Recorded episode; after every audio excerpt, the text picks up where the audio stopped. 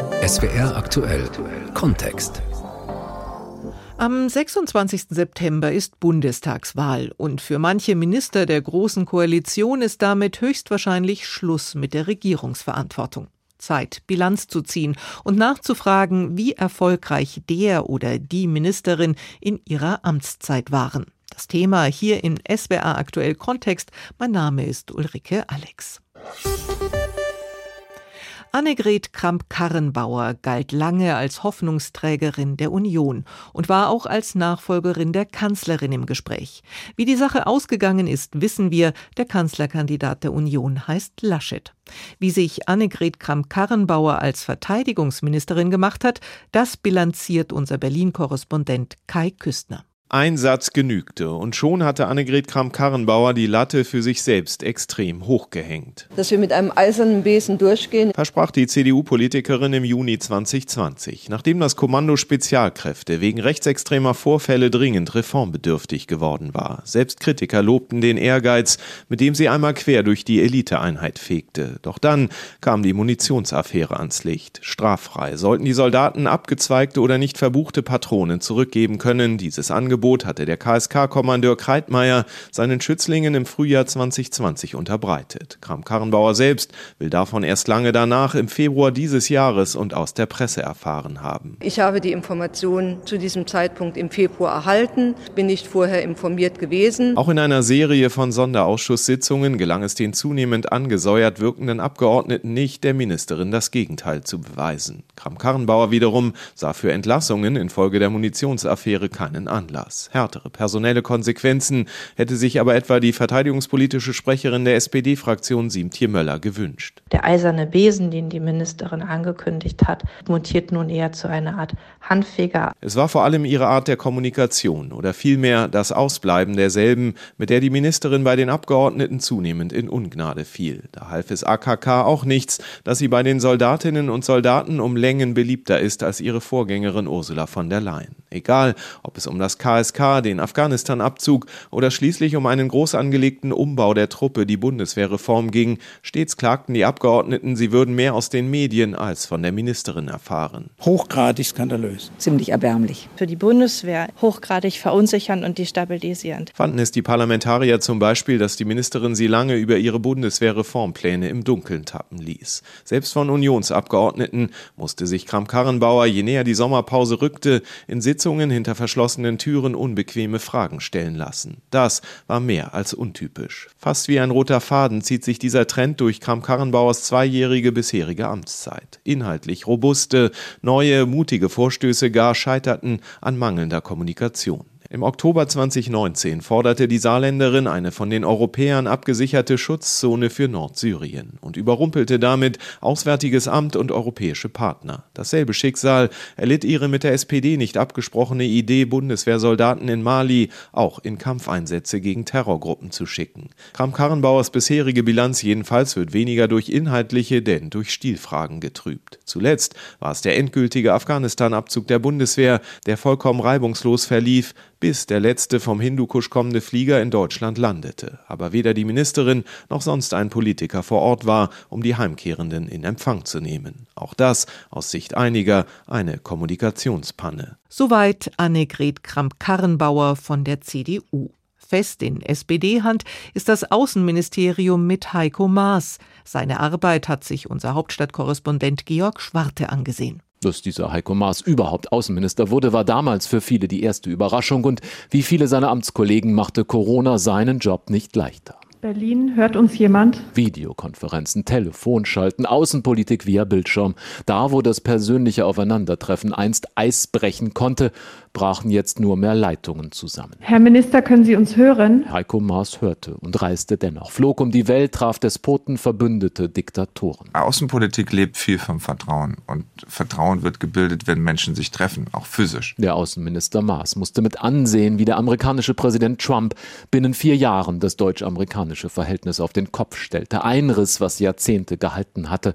Maas gründete mit dem französischen Amtskollegen die Allianz der Multilateralisten, die Antwort auf den Trump Trumpismus wird seine Amtszeit überdauern. Das eine war die My Country First Strategie, das andere ist der Multilateralismus. Ukraine, die Krim-Annexion, Syrien, Jemenkrieg, die Ermordung des saudischen Journalisten Khashoggi, die Vergiftung Nawalnys. Viel zu verurteilen meistens aufs Allerschärfste. Wir verurteilen diesen Angriff auf das Allerschärfste. Maas verurteilte, bestellte Botschafter ein, überhörte das pflegelhafte Poltern eines türkischen Präsidenten, der ihn einst einen politischen Dilettanten schimpfte. Also ähm, meine Gefühle sollen dabei mal keine Rolle spielen. Gefühle aber, die zeigt dieser Heiko Maas immer dann recht glaubwürdig, wenn es um Menschenrechte, Rassismus und Antisemitismus ging. Da wurde aus dem Diplomaten der stillen Post ein Mann der Prinzipien. Ich bin nicht bei allem Respekt wegen Willy Brandt in die Politik gegangen. Ich bin wegen Auschwitz in die Politik gegangen. Er übernahm den Vorsitz für Deutschland im UN-Sicherheitsrat, sprach dort über Frauenrechte, Klimawandel als Sicherheitsrisiko. Er lud zur Libyen-Konferenz nach Berlin.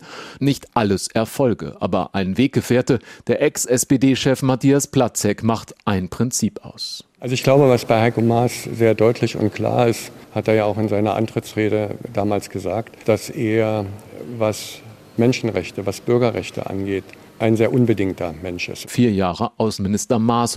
Vier Jahre, in denen er lernen musste, dass, wie er sagt, die Realität disruptiv, spaltend und zerstörend sein kann. Die deutsche Außenpolitik ist nicht disruptiv. Sie ist das Gegenteil davon. Sie setzt vielmehr der disruptiven Realität etwas entgegen sagt Außenminister Heiko Maas. Durch Corona ganz nach oben gelangt ist Gesundheitsminister Jens Spahn. In der Krise wurde er der gefragteste Minister der Regierung Merkel. Seine Auf und Abs hat Berlin-Korrespondentin Barbara Kostolnik beobachtet. Es gibt Sätze, die hört man nicht so besonders häufig im politischen Hauptstadtbetrieb. Ich traue mir das schlicht und ergreifend nicht zu. Bekennt ausgerechnet Jens Spahn, dem vieles nachgesagt wird, aber sicher nicht eine Neigung zu Selbstzweifeln. Aber Altenpflege zu Hause 24 Stunden rund um die Uhr, das ist hart. Spahn, der ehrgeizige und dynamische Minister, will Aufregerthemen angehen, Spuren hinterlassen. Im politischen Berlin hält man ihn schon länger für den kommenden starken Mann der Union. Es erscheint eine Biografie, da ist er keine sechs Monate im Amt. Ich weiß ja, dass der eine oder andere denkt, äh, mit 38 Biografie, was ist denn das? Ansonsten habe ich das Produkt im Ergebnis dann ja auch gesehen. Und es stimmt auch vieles, meistens. Damit bestätigt Spahn indirekt einen Satz, den er laut Biografie im Frühjahr zu einem Freund gesagt haben soll. Bekannt bin ich jetzt. Beliebt muss ich noch werden. Und wird man nicht beliebt, wenn man das Leben der Menschen verbessert? Spahn legt ein irrwitziges Reformtempo vor. Ein Gesetzesvorhaben jagt das nächste. Es sind übrigens 20 Gesetze in 20 Monaten. Kann er in der Haushaltsdebatte für das Jahr 2020 stolz verkünden. Notfallversorgung vor Ort, Apotheken, Digitalisierung im Gesundheitswesen und vor allem Kampf dem Pflegenotstand. Spahn reist nach Mexiko und auf den Balkan, um Pflegepersonal zu rekrutieren, mit mäßigem Erfolg. Aber seinem Eifer tut das keinen Abbruch. Viel hilft viel. Und dann kommt Corona. Wir müssen wachsam sein, wir müssen vorbereitet sein, sagt er, nachdem die ersten Fälle in Bayern aufgetreten sind. Nur vorbereitet auf das Virus, auf seine Auswirkungen ist niemand. Die Pandemie historischen Ausmaßes erwischt Deutschland eiskalt und auch den Minister, der sich zunächst in Floskelrhetorik flüchtet. Es ist eine dynamische Lage. Die Situation ist weiterhin sehr dynamisch. Ich habe immer gesagt, es ist eine dynamische Lage. Frühjahr 2020, niemand weiß etwas Genaues, weder die Wissenschaft noch die Politik. Spahn geht offensiv mit der Unwissenheit um. Das bringt ihm die besten Umfragewerte, die ein Bundesgesundheitsminister je hatte. Beliebt ist er jetzt, aber die Pandemie ist noch längst nicht vorbei. Und Spahn ahnt, dass es eng werden könnte. Ich glaube, wir werden in der politischen Debatte und auch in der medialen Debatte nach dieser Corona-Lage alle miteinander viel verzeihen müssen. Präventiv Abbitte zu leisten für Fehler, die noch kommen, Spahns bester Move in dieser Pandemie. Denn natürlich passieren Fehler. Das Ministerium ist komplett überfordert mit Maskenbeschaffung, Testzentren, Infrastruktur, Impfstoffbeschaffung und der Verteilung an die Bundesländer. Dazu kommt das föderale Kompetenzchaos. Ganz zu schweigen von einer Bevölkerung im Auf- und Ab-Lockdown. Spahns Werte rauschen in den Keller. Diese Pandemie ist auch ein Charaktertest, ein Charaktertest für uns als Gesellschaft. Sie ist auch ein Test für die Große Koalition, denn die SPD hat sich auf Spahn eingeschossen. Da nützt es nicht viel, wenn ihm die Kanzlerin ihr Vertrauen ausspricht. Jens Spahn macht einen prima Job jetzt in den gesamten Tagen. Spahn hat nicht vor, klein beizugeben. Sein stabiles Selbstbewusstsein hilft ihm dabei. Unbeirrt steuert der Gesundheitsminister durch die Pandemie. Kritik perlt an ihm ab. Und irgendwann gehen die Neuinfektionszahlen ja auch wieder runter. Jetzt darf aus der Zuversicht kein Übermut werden. Jens Spahn, so viel steht fest, wird nicht Gesundheitsminister bleiben. Nicht, weil er sich die Post-Pandemie-Phase nicht zutrauen würde, er fühlt sich schlicht zu höherem berufen. Soweit Jens Spahn als Gesundheitsminister. Die CSU hat mit Verkehrsminister Andreas Scheuer einen Mann, der polarisiert. Hauptstadtkorrespondent Markus Langenstraß hat sich die Arbeit des Verkehrsministers genauer angesehen. In Andreas Scheuers Amtszeit gibt es eine Konstante. Egal, was er als Bundesverkehrsminister anpackt, es wird aus seiner Sicht richtig groß. Die größte Radreform. Größten Reformen der Geschichte. Ich sage sogar Lärmschutzweltmeister. Als Scheuer 2018 das Verkehrsministerium übernimmt, wartet dort bereits ein Superlativ. Der wohl größte Skandal der deutschen Autobauer um Abschalteinrichtungen in Dieselfahrzeugen. Die Autoindustriemauer zieht vor Gericht, während in immer mehr deutschen Städten Dieselfahrverbote drohen tun. Scheuer ist sauer auf die Hersteller, strafen will er sie aber nicht. Am Ende folgt er sogar der Idee der Autobauer. Er wirbt für Neukauf mit Prämie. Bei VW 4.000 bis 8.000 Euro, im Durchschnitt 5.000 Euro bei Daimler 5000 Euro. Ja, und das ist die Verantwortung der Autohersteller. Als Digitalminister muss Scheuer die Funklöcher auf dem Land schließen. Das hatte schon sein Vorgänger Alexander Dobrindt versprochen. Auch Scheuer gelingt das nicht komplett. Aber der Weg ist nun klar. Der Bund gibt mehr als eine Milliarde Euro, um auch in dünn besiedelten Gebieten Mobilfunk zu ermöglichen. Guter Plan. Wie Scheuer den Plan jedoch umsetzt, missfällt dem Bundesrechnungshof. Überhaupt, Rügen des Rechnungshofs ziehen sich wie ein roter Faden durch Scheuers Amtszeit. Beispiel Autobahn GmbH. Sie soll Autobahnen zentral planen, betreiben und sanieren. Das soll Kosten und Zeit sparen. Die Aufgabe ist gewaltig. Scheuer will sie in Windeseile umsetzen. Zu schnell kritisieren die Prüfer. Sie sehen explodierende Kosten und die Ziele nicht erreicht. Scheuer findet das unbegründet. Natürlich sprechen wir von der größten Reform in der Geschichte der Autobahn. Historisch sind Scheuers Ausgaben für die Deutsche Bahn. Die Bahn ist durch jahrelanges Sparen ein Sanierungsfall. Gleise sind kaputt, Bahnhöfe und Wagen marode, Zugausfälle häufen sich. Scheuers Antwort? Mehr Geld für die Instandsetzung, für digitale Technik, für neue Züge. Scheuer braucht die Bahn unbedingt, um die Klimaziele im Verkehrssektor zu erreichen. Dazu setzt der Verkehrsminister auch aufs Fahrrad, verspricht mehr Schutz für Radfahrer. Fahrradfahrer. Ich bin Verkehrsminister und damit auch Fahrradminister. Doch durch das Herz des Fahrradministers fließt viel Benzin. Die neue Straßenverkehrsordnung inklusive mehr Radfahrerschutz muss wieder zurückgenommen werden, wegen eines Formfehlers. Scheuer könnte den Fehler einfach ausbessern, tut er aber nicht. Zunächst müssten die grünen Bundesländer ihre schärferen Blitzerregeln zurücknehmen. Es folgt eine monatelange Blockade, dann eine Einigung. Die größte Radreform findet sich aber immer noch nicht in einer neuen Straßenverkehrsordnung. Die kommt nach dem Sommer, frühestens im September. Scheuers größter Makel wird die gescheiterte Pkw-Maut. Obwohl das Gerichtsurteil zur Maut noch aussteht, hat er die Verträge mit den Mautbetreibern bereits unterzeichnen lassen. Als der Europäische Gerichtshof die kippt, fordern die Mautbetreiber Schadensersatz. Im Raum stehen 500 Millionen Euro. Scheuer verspricht maximal mögliche Transparenz. Die übernimmt ab Ende 2019 ein Untersuchungsausschuss. Der bringt Scheuer in Bedrängnis. Es hagelt Rücktrittsforderungen wie von grünen Verkehrspolitiker Oliver Krischer. Frau Merkel, Herr Söder, machen Sie Schluss damit. Entlassen Sie endlich diesen Minister. Aber Scheuer bleibt, auch weil CSU-Parteichef Söder während der Corona-Krise keine Unruhe will. Scheuer rettet also nichts weniger als die größte Gesundheitskrise seit Menschen gedenken. Und zum Schluss nochmal eine Ministerin. Julia Klöckner aus Rheinland-Pfalz zeichnet für Ernährung und Landwirtschaft verantwortlich.